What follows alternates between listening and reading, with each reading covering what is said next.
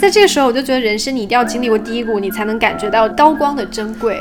没有对比，没有伤害。对，你在街上完全不用讲英文，看到外国人还是觉得很奇怪的 那种程度。我们没有家具到，就是家里连坐的地方都没有。真的，现在想想看，其实那个低落的时间也只有一个多礼拜而已。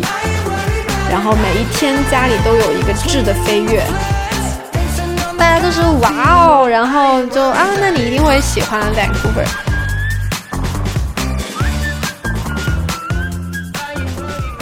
Hello，大家欢迎回到解放日记，我是体验派小何。拖更了一个多月了，实在是抱歉。发现有了很多新的朋友，嗯，跟大家小小汇报一下，我们这一个月。都在从香港到温哥华的适应当中，因为我也觉得，如果就凭瞬间的激动分享给大家的内容，可能也不是特别的客观，所以呢，我们就体验了一个月，再来跟大家做这个分享。在这一个月当中，我们的家里从什么都没有到现在，基本上生活必须都已经非常舒服了。从有车到没车，再到有车，也经历了温哥华的大晴天、暴雪天和雨天，也算是经历丰富了。所以，对我还没有介绍，我们这一期还是有嘉宾的呢，不是我的单口。我们的小陈又回到了我们的呃录音室。哈 哈，Hello，大家。我们先说一说这四周我们是怎么度过的吧。在温哥华的第一个月，真的可以就是分成四个阶段。第一周的话，我们就是在各种踩点啊、海绵式的去感受这个新的城市。当时我们还没有搬到租的公寓里面来，是住在 Richmond，就华人最集中的、靠近机场的地方。之前对 Richmond 的了解就是说华人很多。好吃的也很多，但我没有想到这么多，是多到那种你在街上完全不用讲英文，看到外国人还是觉得很奇怪的 那种程度。是的，之前如果 L A，你说 L A 的 San Gabriel 的那些是华人区嘛，但是也没有多到是广告啊，什么都是中文。我们第一周的时候，有朋友有带我们去吃川菜叉烧，但是叉烧真的有意外的比香港的好吃，但据说还是不是最好吃的那一家。第一周我们每天还都挺紧凑的，就每天醒来了之后就会去宜家呀，然后去一些生活用品的店，就是为了搬家进去做准备。嗯，因为我们是没有家具的，所以。所以前一周呢就显得特别的紧迫，我们至少得保证入住的时候有一张床跟床垫。在我们的努力之下，就非常幸运的在我们入住的当天，先有了床垫。对，我们先保了床垫，然后床架是第二天到的。而且碰碰上 Black Friday 嘛，虽然很贵啦，虽然还是很贵，但是有能够有折扣买到全新的，还是比较幸运。后来第二周呢，因为我们落地就租了车。所以就一直在采购其他的家具，因为我们没有家具到，就是家里连坐的地方都没有。刚搬进来的三四天吧，就是感觉在家真的很累，我很想去车上坐一坐。因为在家里面我们有一张很大的吧台，但是没有吧台椅，也没有沙发，就全家唯一你要不就席地而坐，要不就坐床上，但是你穿着外面的衣服也不想坐床上。对，也挺健康。你一天站站五六个小时在吧台上。对，我觉得肯定有人要问说，那你们买张椅子不就好了吗？然后问题就是，我们去宜家也有看到我们喜欢的椅子，但是北美的家具的价位真的有超出我们的预期。呃，就发现一张吧台椅可能最便宜的也要六十多加币，然后稍微贵一点的都要两百多，就觉得很夸张。后来呢，就想起当时我们 Airbnb 的房东就建议我们说，你们可以去 Facebook 的 Marketplace 上面看一看。就是这个东西是我以前在香港的时候从来没有用过的，但是也开启了我一片新天地。哎，我发现在上面淘宝还挺有意思的。在香港的话，只有外国人用 Facebook Marketplace，而且是华人对二手家具的感觉不是太好。因为你当时可以淘宝啊，我们当时的家具都是淘宝运过来，就是加运费也不会特别的夸张。但是在这边的话，淘宝这条路就已经被封死了。我们家现在包括沙发、电视柜、四个吧台椅、电视机，全都是我们 Marketplace 上面淘过来的，而且质素都很不错。嗯嗯，跟我们交易的呃，其实也都是在温哥华的世界各地的移民，然后他们也非常 friendly。我觉得他们有一点很好的就是。他会在里面把他这个产品就最真实的状态给你描绘出来，所以你拿到手呢，觉得是没有什么差距的。所以我们后来就是用了，嗯，应该只有四分之一的价格吧，都不止，就一百块钱买了四个凳子。是，而且当时那个过程我觉得还挺有趣的，因为以前在香港其实也不怎么开车，但是到北美之后呢，就仗着有车，我们就四面八方的去跑。曾经有一天，我们就有跑了三个城市吧。我们有去北温，有去 Coquitlam，然后有去 Downtown，就是各地跑。当时有一种在温哥华 road trip 的感觉。然后每一天家里都有一个质的飞跃。就昨天还只能坐在车里吃饭，然后今天家里就突然多了沙发也可以躺，凳子也可以坐，就是你随意在哪都可以，感觉还蛮神奇的。然后就到第三周了，哎呀，这个大起大落就要开始了，因为我们当时车呢是租了十天十多天，然后到第三周的时候就还车了。看车呢，当时看的也不是特别的顺利，就经历了一一段步行的时光。然后结果好死不死，在第三周的时候，温哥华就迎来了它的大雪，因为我们来的前两周充满干劲的前两周。大晴天是非常的多的，然后当时我还跟我朋友开玩笑说：“你给我打了这么多时间的 rain c o u v e r 的这个预防针，雨呢？雨在哪？”而 且而且是不太冷，八九度、十度左右。当时第一感觉简直就是哇哦，就每天就有觉得哎有幸福到 这种感觉。就还有就你看出去还有阳光，还是会出太阳的，然后突然就变了没有太阳，然后只有雪。而且这个雪呢，对于温哥华来说也非常特别。就我非常感谢温哥华，那那一来就让我们见识到这么大的雪。说是什么三十年最大的雪还是？对，就当时真的我们以为，哎，以前就是这样子的吗？第一次下雪的时候特别兴奋，晚上我们还出去就是踩雪啊，在路上面就是小陈还躺在地上就是画那个什么 angel，snow angel，对。就果然生活就是这样，就是不会让你太得意。就在我们开心的经历第一个下雪天的第二天，就发现，呃，你开始没有办法出门。是。那天我们其实以为自己做好了准备，前因为要还车了嘛，所以还提前买了一些食材什么的备在家里，想说那下雪就安安静静待在家里就好啦。然后好景不长，备的东西其实很快就会吃完。在这个时候，你看站在楼上看到地上的人剖街，新闻里面也会听到很多交通事故啊什么的，朋友也叫我们待在家里，最好不要出门啊。什么 SkyTrain 没有开啊，开不了啊的那种，就公共交通都堵住，出不了门。对，而且下雪天呢，在刚下雪的时候就一定是最开心的一天，但是到后面两三天呢，它会结冰啊，变成黑雪啊，就是非常。讨厌的一件事情，我们其实也有试图出门啦，在天气比较好的时候，尝试了一下 SkyTrain 啊，公共交通，可能在平常天气会还好吧，但是在现在这种冬天的天气下，你走在路上真的是一种折磨。对，主要是南方人嘛，你零度以下在外面走个十五分钟，你还是会觉得有点冷的。而且下面又有雪又有冰，然后你就很累，因为你要对啊，控时刻控制平衡。对，我当时就想说啊，我现在还没有医疗保险，我不可以摔跤，所以我就避尽量避免出门的这种机会。那个周就过得非常的挣扎。后来我就我就决定，我说我们一定要有车，虽然我不会开车，但我们一定要有车。对，哎，真的，现在想想看，其实那个低落的时间也只有一个多礼拜而已，但可是好像当时觉得很久很久。因为可能长时间待在家，而且又每天下雪，天黑的很早。但我们有转机，应该是从就是从我发小红书我们看车的那一篇起吧。哎，想夸一夸小红书，小红书能不能给我打钱？主要是小红书的那个 algorithm 是做的挺好，真的地区性性的都推得到。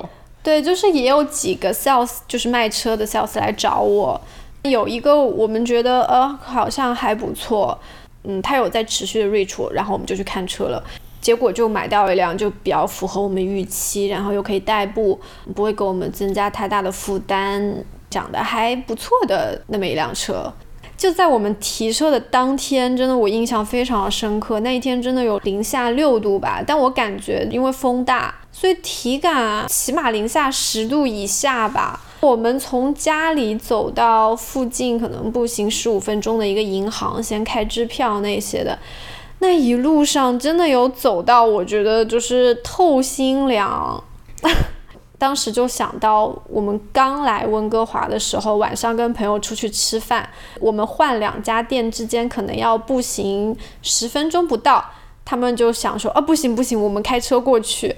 然后我们当时还想说，十分钟走走不就好了吗？现在我觉得确实，这个冬天的步行距离还是最好不要超过十分钟。嗯。然后我们当天。就提到了车，就坐上了 Heater C。其实我对这个配套根本没有什么特殊的要求，而且以前 Heater C 是我最看不上的一个功能。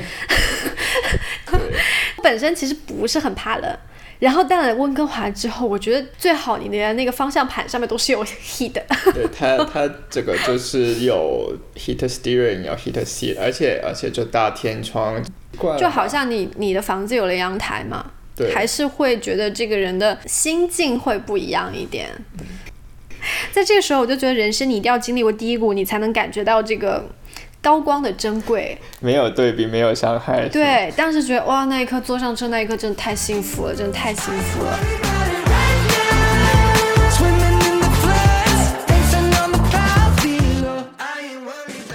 对，所以我们这四周其实还过得挺。挺 drama 的，我觉得对我来说有高有低吧。我们有非常 active 的，就是跟当地人交流啊，跟朋友交流啊，嗯，也对温哥华我觉得有了一定的了解吧。就不能说代替加拿大或者代替甚至代替北美什么的，只能说嗯，可以跟大家做一些关于温哥华生活的一些分享。首先就是。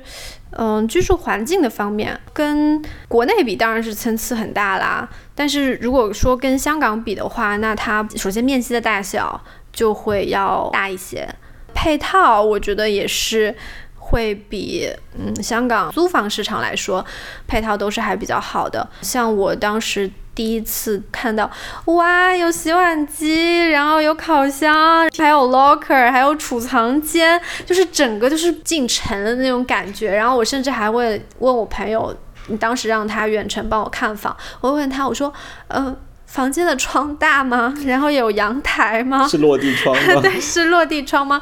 然后就被他嘲笑说，这就是标配啦。我们大概看过四五套房吧，确实都是标配，所以。最后我们就有一点啊平常心吧，对，我们的窗户、房间和客厅外面都可以看到大自然，前面没有什么遮挡，就不是香港那种一开窗可以看到别人在干嘛 那种。啊不不不，不能这样说，因为我们在香港的房外面也是一个公园，也是很开心的。但是这边的视野就会更加开阔一些，看远一点还会能看到雪山。左边因为旁边是有一个 Central Park。所以有很多很多的松柏，就当时下雪的时候，我们突然看到下雪了之后，那个树的形状就会完全显现出来。然后我们就看到说，哎，对面原来有这么多树啊！然后每天现在早起的时候，我们就会把窗帘拉开，然后看到外面比较开阔的景色，心情还是挺好的。而且因为温哥华的天气，对，那下面就讲讲温哥华的天气吧。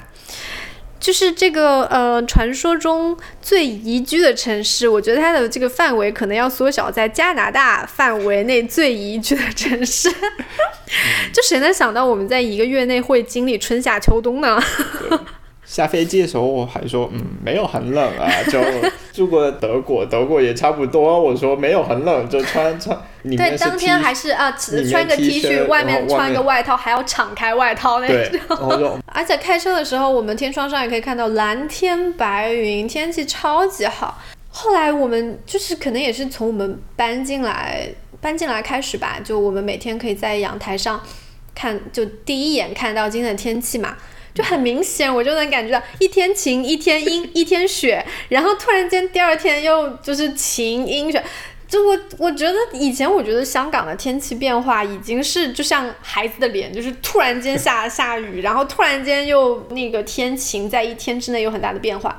但是我觉得温哥华还差不多，而且我发现这边的人下雨天都不喜欢撑伞，可能就是因为小小的吧，然后大部分时间也开车路走路的时间没有很久。我们到现在也没有买伞，因为伞在海运。是，而且没有看到好看的伞。对，这我们就可以聊到购物的这个部分。如果如果有有朋友要来北美的话，我觉得吃的东西完全可以不要带，尤其是如果你来温哥华，吃的东西完全没必要。就是 TNT 里面什么都有，但是有一些用惯的东西呢，我觉得能多带一样就是一样吧。我知道有些朋友可能会想说，那运过来这么麻烦，那还不如全部都买了就好了。就我觉得呢。嗯，这个不仅是一个金钱上的问题啊，还有一个就是你用惯的东西是不一定可以找到你马上就可以替代的东西的。嗯，因为你新到一个地方，真的会其他的烦恼也好、兴奋也好，或者其他心情会非常的多。如果你身边没有你熟悉的东西，其实，在明里暗里都会对你的情绪产生非常大的影响。就洗发水吧，落地之后又再找一些可能我熟悉的牌子啊。中间有两两个礼拜，其实我都用的不太合适，那包括气候的原因也是吧。你洗了之后就会觉得，哎，头发有点油啊，然后各种不顺心啊什么的，就任何一件小事都能很快的击破你的心理防防线，让你崩溃。尤其是在第三周的那种情况之下，对，你会觉得生活在跟你作对，你会觉得我为什么要来到这里？因为你需要花时间去知道你要去哪里买到那些东西，然后买的时候你要互相的比较，这个是一件非常花精力的事情。北美他们超市就很多都是分开，就可能这一家是专卖一些东西，然后另外一家专卖另外的东西，所以你不能就就说哦，我去就附近一家超市，就所有东西都能买全。对，比如说现在我们如果要买一些调味料或者一些非常中式的东西，我们就会去大统华。然后如果我们要找一些做饭备餐的东西，呃，食材啊。嗯，我们就会去 Canadian Real Canadian Superstore。嗯， 有的时候买药，你也可能要去 Shoppers 或者是其他的地方。虽然他们在啊 Metro Town 的那个 mall 里面都有，可是呢，Metro Town 是一个非常大的 mall，就是你在里面走，可能单程就要至少十几分钟才可以走到吧。听说 Metro Town 是加拿大第二大的 mall。谢谢。对，就是在我们家附近。嗯，虽然还是蛮方便的，但我们每次都要想说，那我们今天主攻哪个超市，我们的车就得停在哪个的旁边，不然呢就是会走的半死。因为从南到北真的有点距离。是的，就是走到我觉得我好像已经从湾仔走到中环那种感觉。而且而且它的它的 supermarket 它的超市是蛮大的。对，超市里面就很大。嗯，但我也觉得这个可能会养成一种习惯，就是你会先去 plan。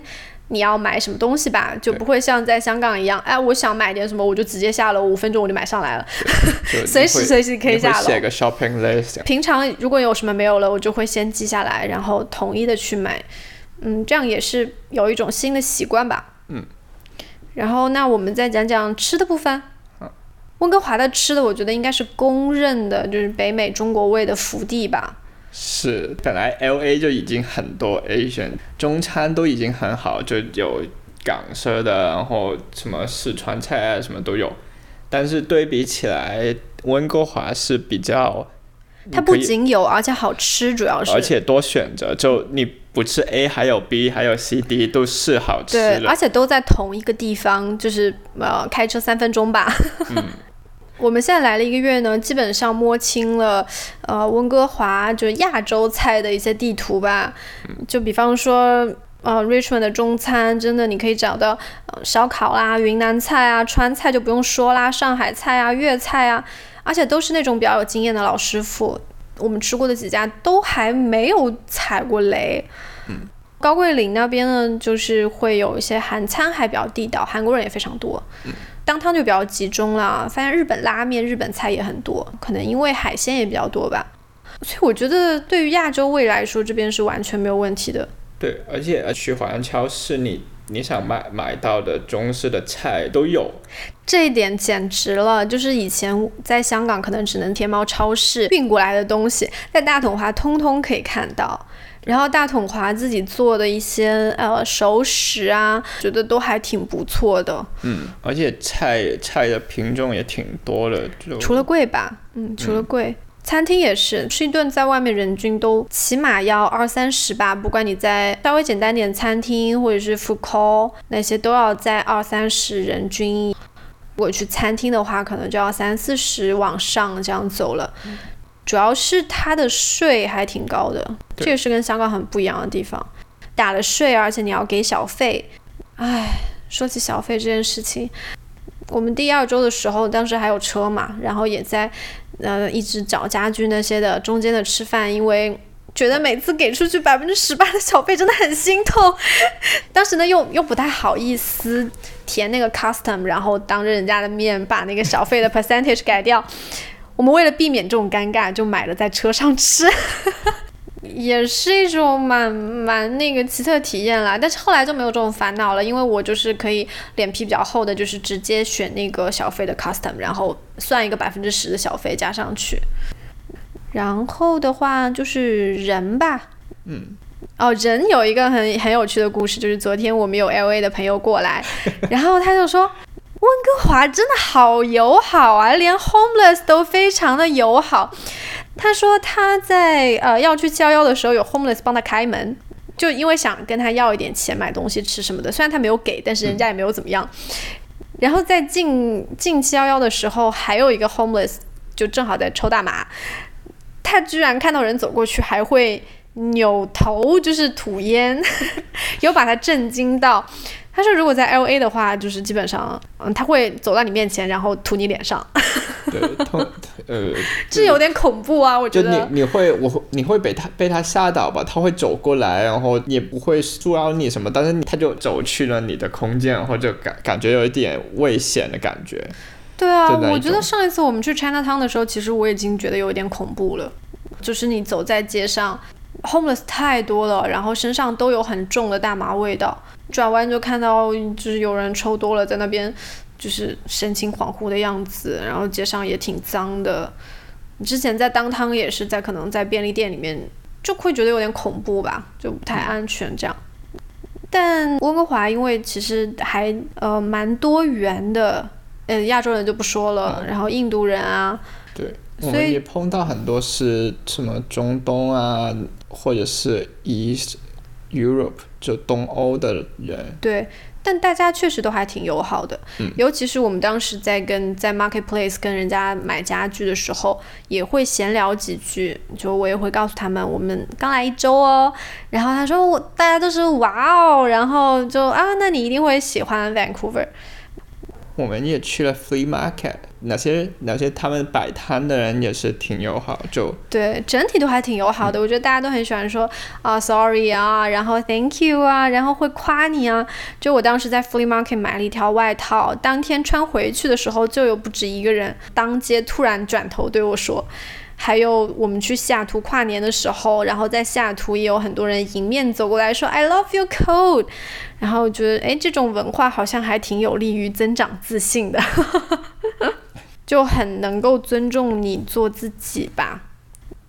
然后就交通，我觉得温哥华相对于其他城市，可能公共交通还是算属于好的，对啊，就它至少还有线，但是呢，它的弱点就在于说，虽然它有线。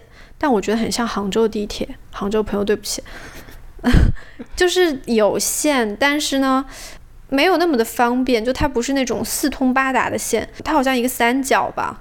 比如说我我现在如果要去 Richmond，开车只要二十分钟，但是如果我要转交通工具，公共交通的话，就得花上一个小时，我得坐到一条线的尾，再转另一条线，再去坐，就绕一个大圈过来。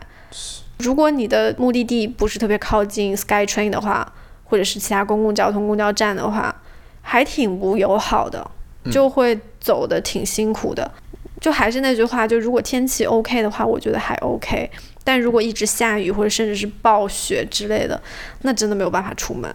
习惯了香港的公共交通来说，是对比起来是没那么方便。我觉得可能在北美都是这样子吧，你没有车确实不太行。因为它不是像香港那样那么集中的，比如说我想去铜锣湾，我去我去搜狗买点东西，我去 Times Square 买点东西，然后我再去呃黑森去买点东西，我只要中间我走走就可以了，甚至如果嫌太热，我从那个地铁站里面穿我也可以。但是加拿大就是完全没有，就是如果你要去两个地方，基本上就是要开车。是。然后气候的话，哎，我们刚刚已经重复了一个月的春夏秋冬啦。从干湿度来讲说，我觉得可能真的跟香港还是有蛮大差别的。